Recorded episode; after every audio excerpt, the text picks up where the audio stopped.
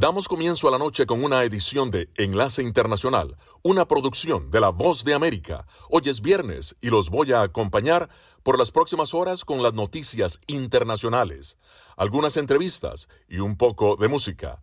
Les saluda Gonzalo Abarca.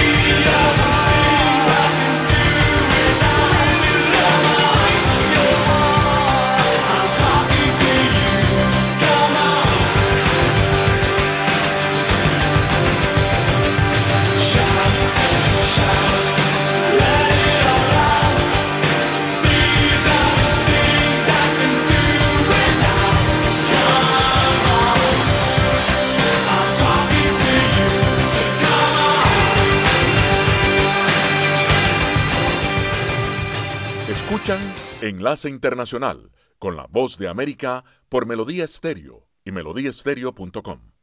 Las ganancias corporativas resistieron una fuerte inflación durante gran parte del año pasado, pero esos buenos tiempos podrían estar llegando a su fin.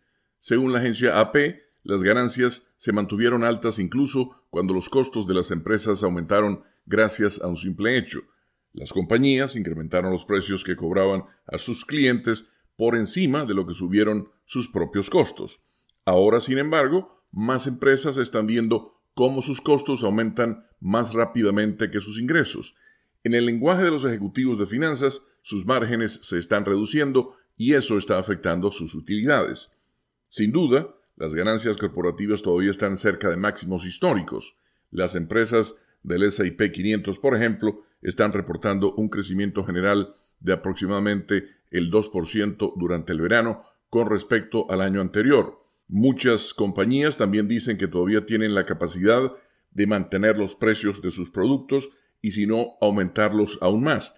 Pero ya están surgiendo algunas señales de estrés y los analistas dicen que en un futuro próximo podría registrarse una reducción de ganancias aún más rápidamente, dada la fragilidad de la economía. El gigante de las cafeterías Starbucks es una de muchas empresas que promovieron con éxito el aumento de los precios durante el último año sin que la lealtad de los clientes o las transacciones disminuyeran por causa de ellos.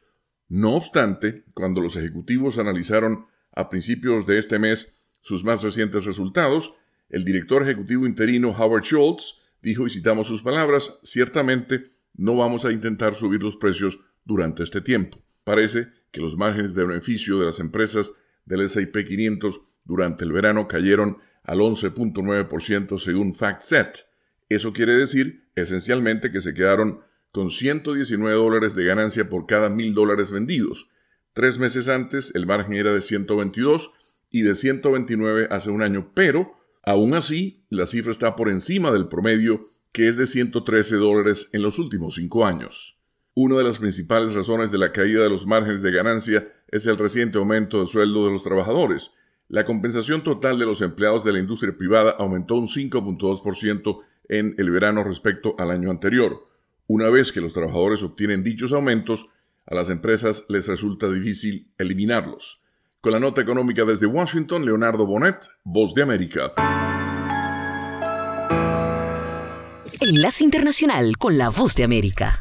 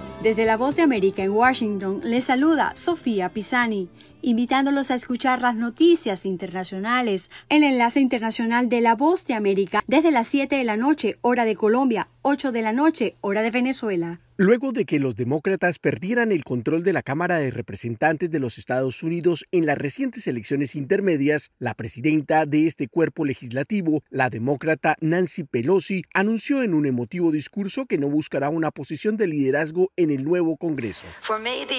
Para mí ha llegado la hora de que una nueva generación dirija la bancada demócrata que tanto respeto. Debemos avanzar con valentía hacia el futuro. El presidente Joe Biden reaccionó al anuncio y en un comunicado de prensa aseguró textualmente, y citamos, cuando pienso en Nancy Pelosi, pienso en dignidad. La historia la señalará como la presidenta de la Cámara de Representantes más importante de la historia. Es la primera, la última y siempre para el pueblo. Estados Unidos tiene con ella una deuda de gratitud por su servicio, patriotismo y dignidad, afirmó el mandatario. Por su parte, el líder de la mayoría demócrata en el Senado, el senador por Nueva York, Chuck Schumer, también dedicó unas palabras a la líder demócrata. Solo decir gracias por las cosas que ella ha hecho por nuestro país. Pocos en la historia en los Estados Unidos han sido tan efectivos, tan exitosos como la presidenta Pelosi. Ella ha transformado todos los rincones de la política estadounidense e incuestionablemente hizo de Estados Unidos una nación mejor y más fuerte, dijo. Elegida por primera vez en 1987 como representante al Distrito 12 del Congreso de California, Pelosi ha sido una figura fundamental en la política estadounidense, siendo la primera mujer en dirigir un partido político importante en cualquier Cámara del Congreso. Nancy Patricia Pelosi, de 82 años, nacida en Baltimore, Maryland, proviene de una familia con tradición política y con varias décadas al servicio de la política estadounidense, anunció en su discurso de despedida que permanecerá en el Congreso a partir de enero como representante de San Francisco, cargo que ha ocupado durante 35 años. Héctor Contreras, Voz de América, Washington. Melodía Estéreo, emisora afiliada al sistema de noticias de la Voz de América.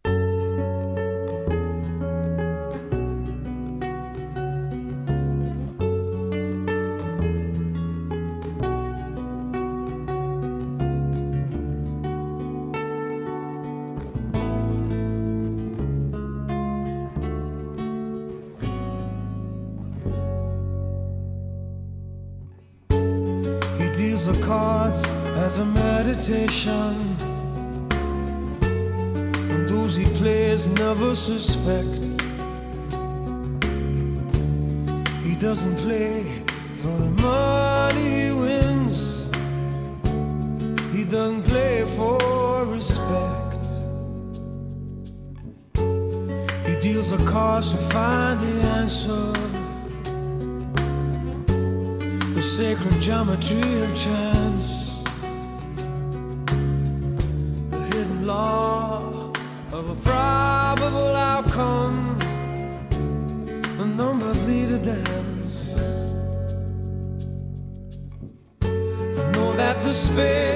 Are the swords of a soldier. I know that the clubs are weapons of war. I know that diamonds mean money for this art but that's not the shape of my heart.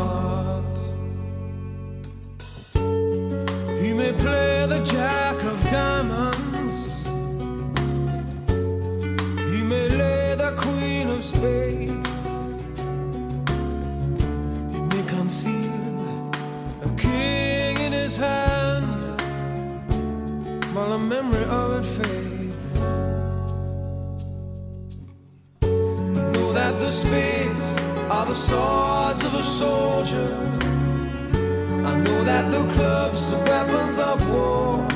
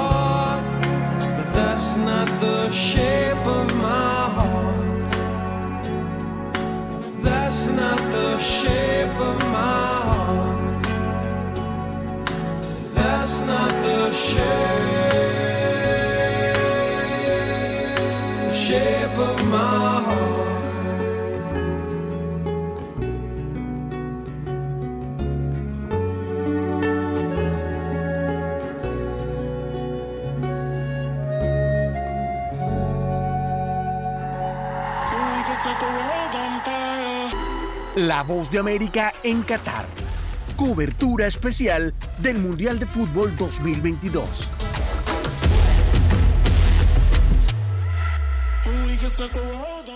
Ya instalados en Qatar para cubrir esta Copa del Mundo 2022 y lo primero que hay que decir es que con respecto a la ciudad que visitamos hace 30 días los cambios son sorprendentes. No solo se ha iluminado la ciudad a pleno, sino que las calles y los lugares que tradicionalmente caminamos junto a Celia Mendoza están absolutamente repletos de gente de todo el planeta, incluso los cataríes disfrutan de caminar por las calles y compartir con ellos. Insisto, la primera impresión apenas acabamos de arribar aquí a Doha, en vuelo directo desde Washington, D.C., es la luz que tiene esta ciudad, que pasó de ser una ciudad con penumbras a media luz durante la etapa previa a ser verdaderamente un circo de luces en todos los barrios y en todos los estadios. En los canales de televisión locales incluso es increíble la cobertura que se le está dedicando, totalmente diferente a lo que vimos hace un mes atrás. Entonces, a partir de hoy sí, ya instalados en Doha junto a Jacopo Luzzi, vamos a disfrutar y a vivir junto a ustedes esta Copa del Mundo. Soy Nelson Viñoles, enviado especial de La Voz de América. Melodía Estéreo, emisora afiliada al sistema de noticias de la Voz de América.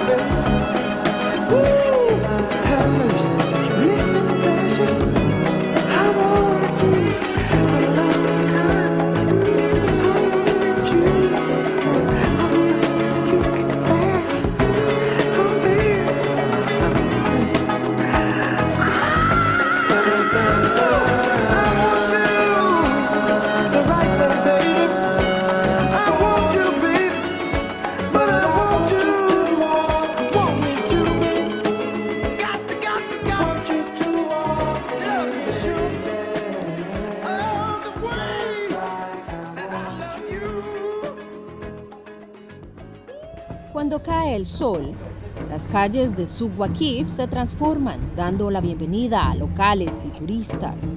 Con una arquitectura tradicional, este mercado atrae con sus coloridos atuendos, colores únicos y comida típica casera que se vende en la calle.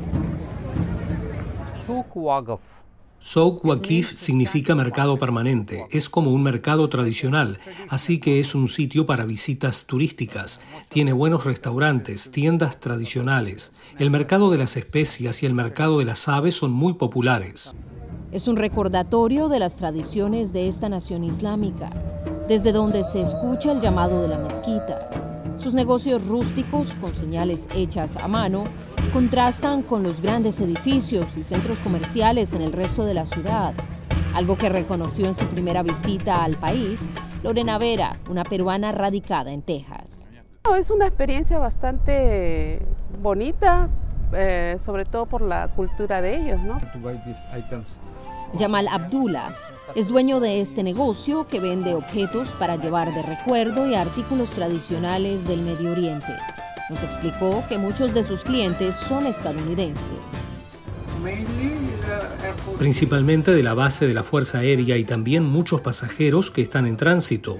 El aeropuerto de Qatar es bastante grande y la gente pasa por aquí. Mientras Qatar es visto como un país de tránsito de camino a ciudades como Dubái, este invierno Abdullah espera ver un cambio gracias a la Copa del Mundo. Esperamos mucha gente y tener más clientes.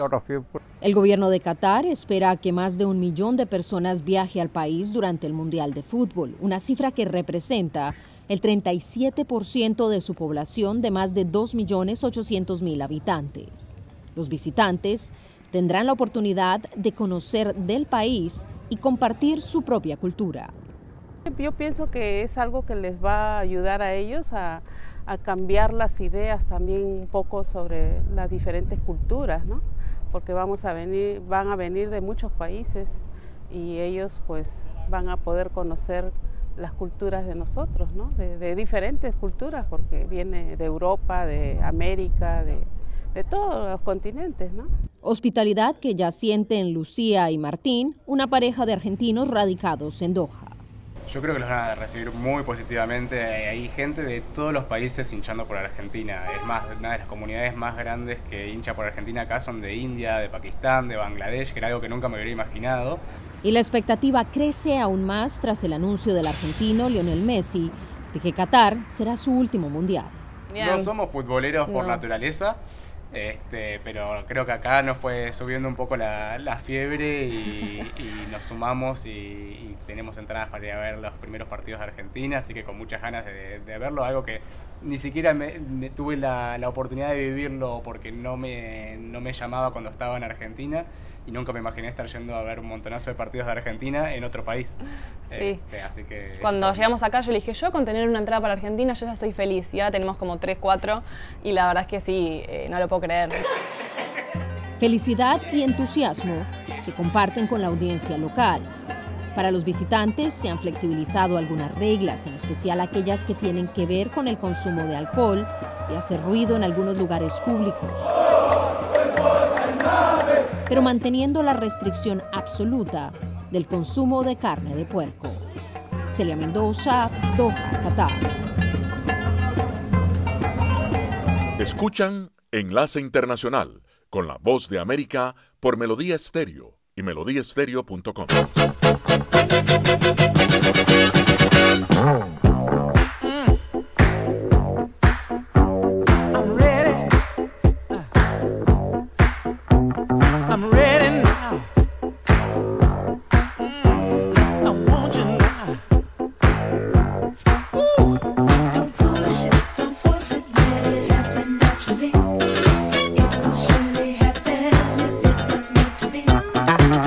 ocean.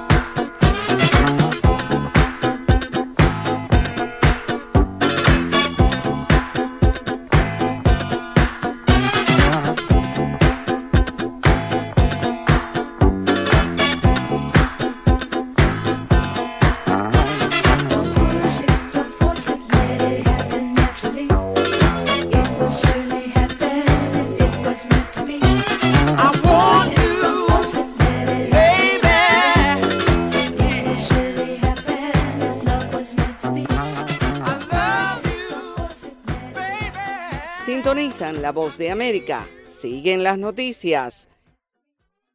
La ciudad de Bangkok, en Tailandia, acoge hoy el Foro de Cooperación Económica Asia-Pacífico, conocido como APEC por sus siglas en inglés. Y hasta allí se desplazó la vicepresidenta de Estados Unidos, Kamala Harris, en representación de la administración Biden y dejó claro cuáles son las intenciones de su gobierno. Nuestro mensaje es claro. Estados Unidos tiene un compromiso económico duradero con el Indo-Pacífico, uno que no se mide en años, sino en décadas, en generaciones, y no hay mejor socio económico para esta región que los Estados Unidos. La mandataria destacó las decisiones adoptadas por el presidente Biden en sus dos primeros años de mandato y que han resultado en la expansión de los lazos comerciales y diplomáticos entre Washington y el sudeste asiático, además de inversiones valoradas en cientos de millones de dólares. Sin embargo, también reconoció la dependencia y necesidad de generar nuevos vínculos en el ámbito privado, un paso clave para el desarrollo de la región asiática. Ustedes, los miembros del sector privado, son fundamentales para nuestro éxito. Un ejemplo evidente es la Asociación para la Infraestructura Global y la Inversión. Con el G7 tenemos la intención de movilizar 600 mil millones de dólares en inversión en infraestructura en el mundo en vías de desarrollo. Sin embargo, esta muestra de buenas intenciones y unidad que se respira entre los 21 miembros de la APEC y otros líderes de países invitados se vio irrumpida por el lanzamiento de un misil balístico intercontinental de Corea del Norte, cuya trayectoria y distancia sería capaz de alcanzar Estados Unidos. Los mandatarios interrumpieron su reunión para condenar el ensayo de Pyongyang y la desestabilidad que genera en la región. En tanto, la vicepresidenta Kamala Harris convocó una reunión para paralela de emergencia con los dirigentes y aliados de Japón, Corea del Sur, Canadá, Australia y Nueva Zelanda. Según afirman funcionarios japoneses, el misil norcoreano voló durante más de 60 minutos antes de impactar en aguas dentro de la zona económica exclusiva de Japón, a unos 200 kilómetros de su costa. Esta prueba llega luego de que Corea del Norte advirtió sobre su desacuerdo con la cooperación militar trilateral generada y reforzada entre Estados Unidos, Corea del Sur y Japón. Judith Martín Rodríguez, Voz de América. Las fuerzas rusas mantienen los ataques continuos con misiles en varias regiones de Ucrania y muchos de ellos siguen afectando gravemente la infraestructura eléctrica, mientras los intensos combates persisten en las regiones de Luhansk y Donetsk en el este del país. Kiev, la capital ucraniana, ya recibió la primera nevada del invierno el jueves y las autoridades trabajan intensamente para restablecer el suministro eléctrico en todo el país, después de que Rusia desató a principios de esta semana lo que Ucrania calificó como el mayor bombardeo de de la infraestructura civil durante la guerra que comenzó el 24 de febrero, cuando Rusia invadió el país. El presidente Volodymyr Zelensky dijo que alrededor de 10 millones de personas están sin electricidad y en un discurso en video el jueves por la noche expresó profunda preocupación. Estamos trabajando para normalizar el suministro de electricidad mientras que en Dnieper decenas de personas resultaron heridas como resultado de un ataque con misiles. A todos se les brinda ayuda. El tamaño de los escombros de un edificio residencial que fue destruido por el ataque ruso tiene un gran volumen y desafortunadamente hay siete muertos y este número puede aumentar. Por su parte, el ejército ucraniano informó que en las últimas 24 horas las fuerzas ucranianas derribaron dos misiles cinco misiles lanzados desde el aire y cinco drones Shahid 136 de fabricación iraní, y aunque no existe confirmación independiente del reporte, se sabe que la defensa de Ucrania está trabajando efectivamente. Entre tanto, desde Moscú, el portavoz del Kremlin, Dmitry Peskov, afirmó que no hay planes para un posible encuentro entre el presidente ruso Vladimir Putin y el presidente estadounidense Joe Biden, saliendo al paso de declaraciones de un funcionario del Ministerio de Relaciones Exteriores de Rusia, quien dijo que Moscú no descartaba reuniones de alto nivel entre los dos países. Y el Papa Francisco reiteró hoy que el Vaticano está dispuesto a hacer todo lo posible para mediar y poner fin al conflicto en Ucrania, resaltando que todos debemos ser pacifistas. Y en declaraciones al diario italiano La Estampa dijo querer la paz, no solo una tregua que solo puede servir para armar. La paz real que es el fruto del diálogo. Luis Alberto Facal, Voz de América, Washington. Desde Washington les saluda Gonzalo Abarca para invitarlos a escuchar Enlace Internacional con la Voz de América, lunes a viernes, 7 de la noche, por Melodía Estéreo y en simultánea por melodíaestéreo.com.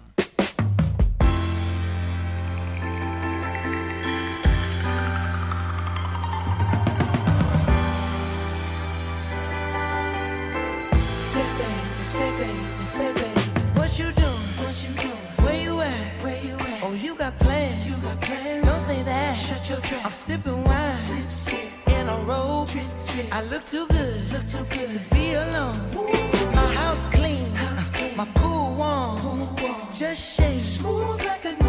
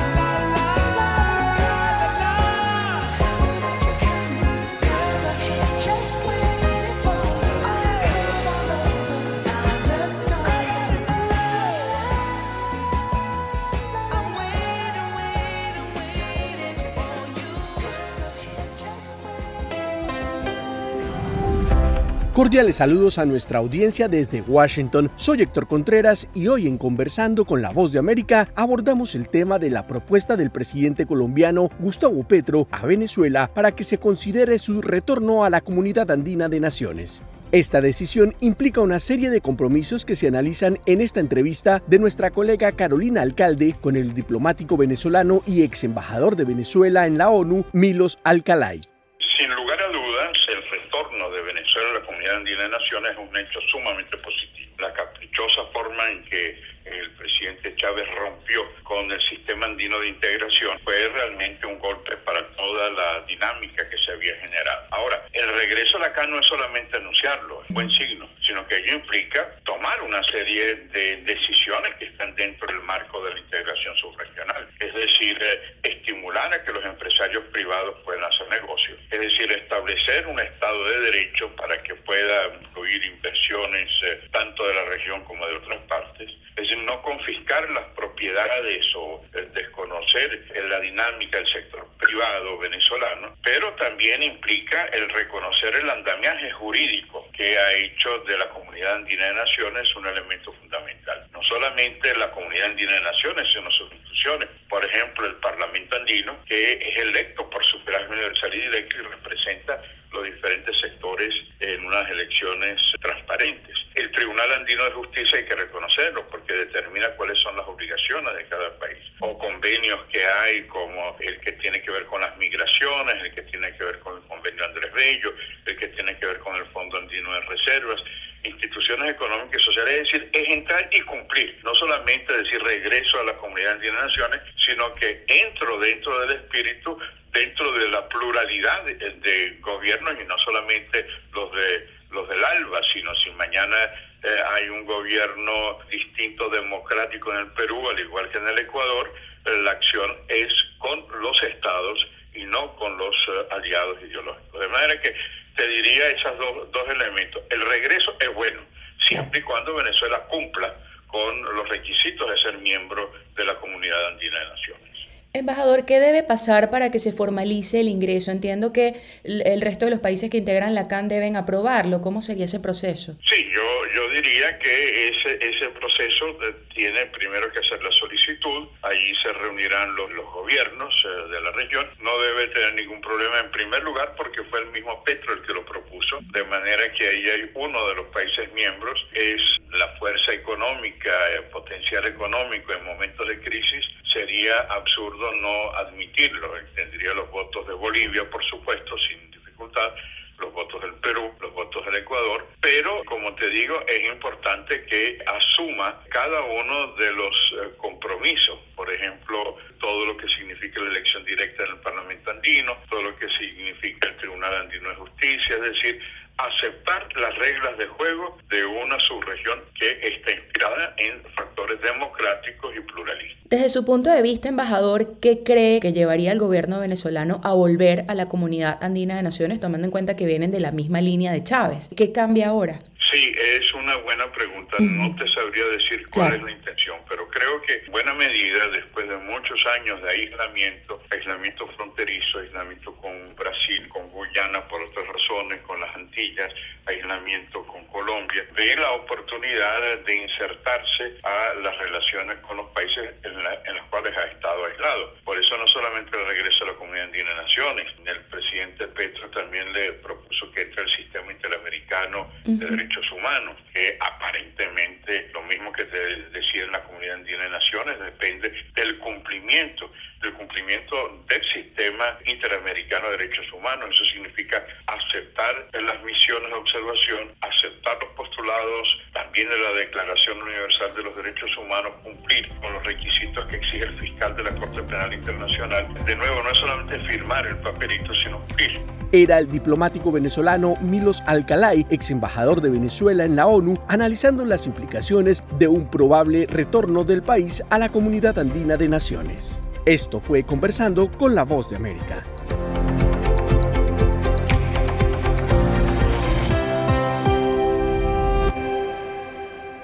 Viva la música, la música. Mejor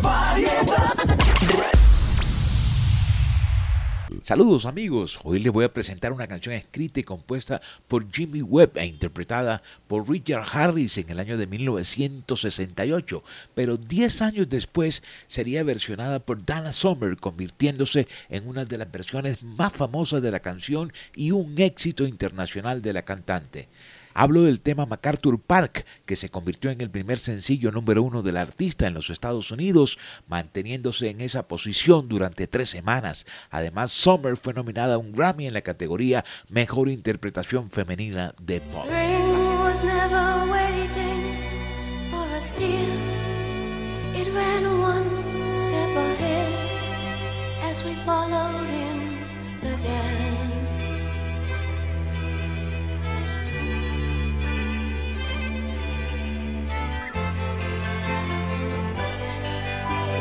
MacArthur's park is melting in the dark.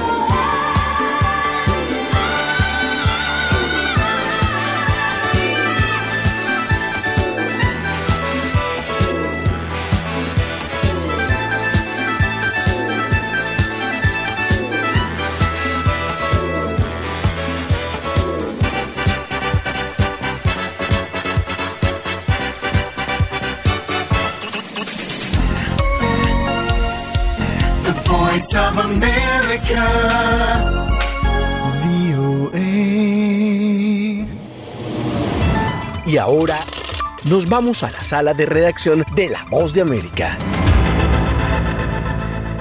La Conferencia de las Naciones Unidas sobre el Cambio Climático, la COP27, llega hoy a su fin después de dos semanas de extensos debates sobre la reducción de los combustibles fósiles, el aumento de las energías renovables y la adaptación, pérdidas y daños causados por el cambio climático y el calentamiento global. Sin embargo, al parecer, los estudios y proyecciones que dan cuenta de la urgencia necesaria para actuar contra la crisis climática no alcanzan para que los líderes del mundo se pongan de acuerdo en un texto que ponga en marcha la maquinaria que se necesita. El secretario general de las Naciones Unidas, la ONU, Antonio Guterres, realizó un llamado para lograr acuerdos tangibles antes del cierre de este evento. La clausura de la COP27 está prevista en 24 horas y las partes siguen divididas en una serie de cuestiones importantes. Como se refirió, ha habido claramente en los últimos tiempos una ruptura en la confianza entre el norte y el sur. Las idas y venidas están relacionadas con el financiamiento y directamente con las presiones que ejerce la industria petrolera para su supervivencia y los países más desarrollados que insisten con su iniciativa de escudo de protección por fuera de la Convención de la ONU en medio de la crisis financiera y política que les genera la guerra en Ucrania. Sobre este punto, el secretario general de la ONU hizo un llamado a dejar de evadir el financiamiento climático. Para la acción climática deben proporcionar el apoyo a los países en desarrollo. Es necesario embarcarse en la energía renovable y la resiliencia climática de la mejor manera. Hasta esta cumbre, la lucha de los países más vulnerables estaba enfocada en conseguir que las potencias aportaran los 100 mil millones de dólares al año que se comprometieron a poner en 2015 en el Acuerdo de París. Sin embargo, las pérdidas y daños fue un nuevo tema incluido en la agenda oficial. Sala de redacción, Voz de América. Enlace Internacional con la Voz de América.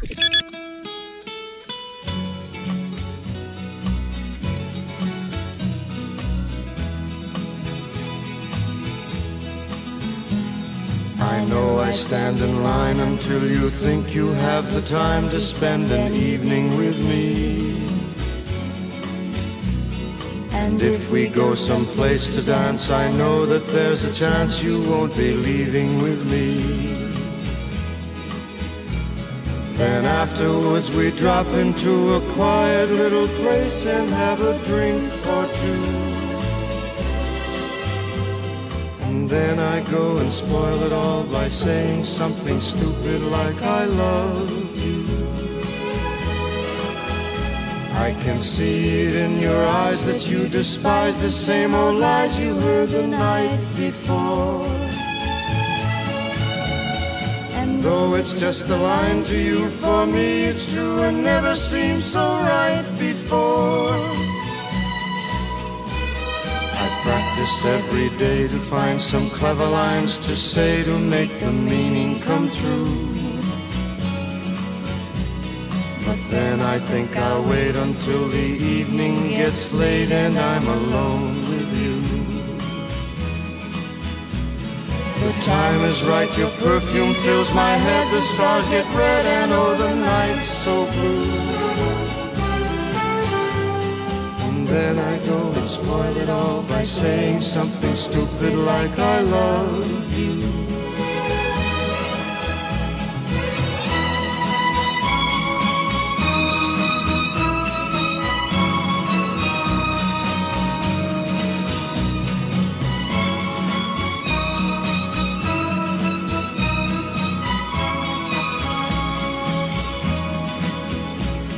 The time is right, your perfume fills my head, the stars get red and oh the night's so blue. And then I go and spoil it all by saying something stupid like I love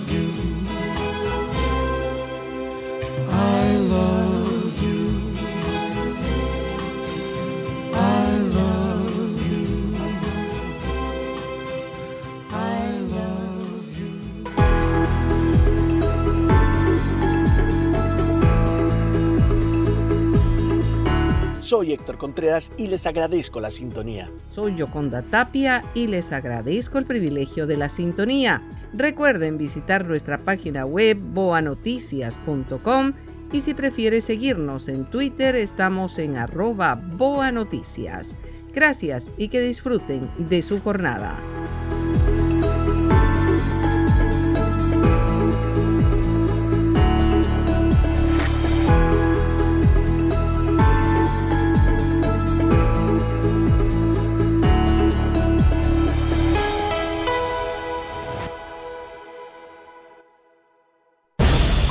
Enlace Internacional es una producción de cadena de noticias. Editores Jorge Pérez Castro y Gabriel Villarreal Ángel. Periodista Sala de Redacción de La Voz de América. Voiceover Gonzalo Abarca. Producción ejecutiva Jimmy Villarreal.